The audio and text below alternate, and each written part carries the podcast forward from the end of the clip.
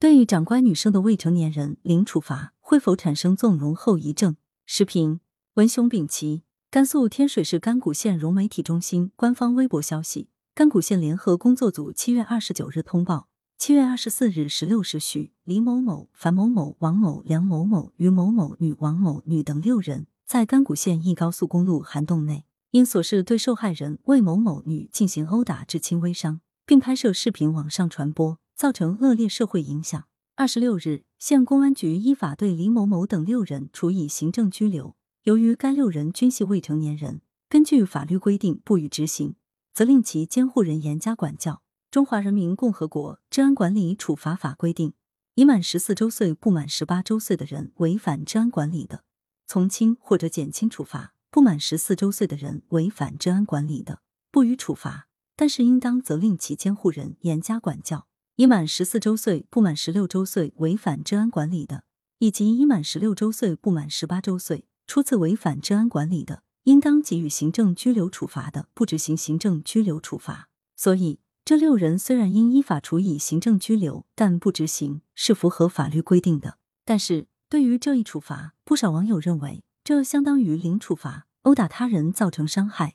却一点事也没有，这会纵容施暴者的嚣张气焰。不利于治理这类针对未成年人的暴力伤害行为。对未成年人的暴力伤害行为，要加大治理力度，必须认清暴力伤害行为对未成年人身心健康成长产生的严重影响，不能只根据伤害结果追究法律责任，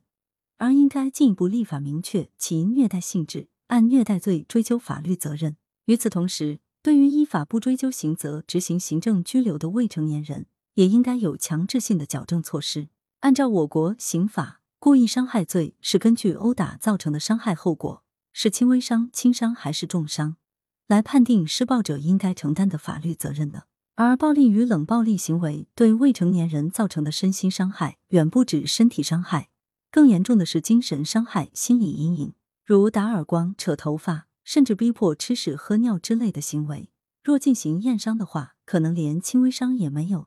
因此。也就不会被追究法律责任。可是这些行为对未成年的人格侮辱是很严重的，甚至可能会摧毁未成年人的精神世界。这也是每次殴打未成年人的视频曝光后，群情激愤，可处罚力度却低于公众预期，舆论普遍对处罚不满的原因。显然，要保护未成年人健康成长，必须考虑暴力行为对未成年人造成的精神伤害。二零一二年，一起幼儿园教师虐童案引起全社会关注。但如何追究涉事教师的法律责任，陷入困境，因为虐待罪是针对家庭成员的虐待行为。二零一六年，刑法修正案九增设了虐待被监护看护人罪。刑法第二百六十条之一规定，虐待被监护看护人罪是指对未成年人、老年人、患病的人、残疾人等负有监护看护职责的人，虐待被监护看护的人，情节恶劣的行为，有必要借鉴这一做法。把成年人、未成年人控制、围殴未成年人作为虐待对待。我国从二零一七年就提出修订《治安管理处罚法》，拟将行政拘留执行年龄从十六周岁降低至十四周岁，即取消已满十四周岁不满十六周岁未成年人不执行行政拘留处罚的限制性规定，并将初次违反治安管理不执行行政拘留处罚的年龄范围修改为已满十四周岁不满十八周岁。这得到不少舆论支持。但还没有得到立法通过，其争议在于，有人认为降低执行行政拘留年龄限制，并不利于对这些未成年人的矫正，还是应该通过教育让他们改变不良行为，走上正道。那么，如何教育才能既不使其受到伤害，又能矫正其不良行为？如果责令其监护人严加管教，可监护人没有尽到监护义务怎么办？更严重的问题是，由于没有什么处罚措施。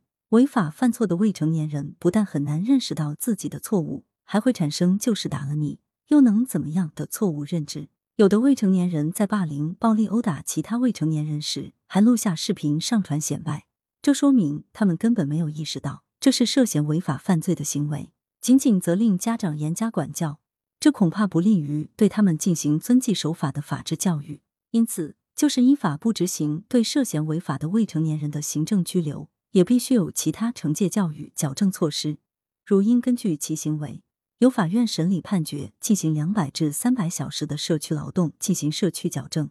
这种矫正不是给他们贴标签，而是让他们明白一个基本道理：犯错就必须承担责任，接受处罚，要有这一基本的规则意识。作者是知名教育学者，羊城晚报时评投稿邮箱 wbsb@com。来源：羊城晚报羊城派，责编：付明图，谢小婉，校对：何启云。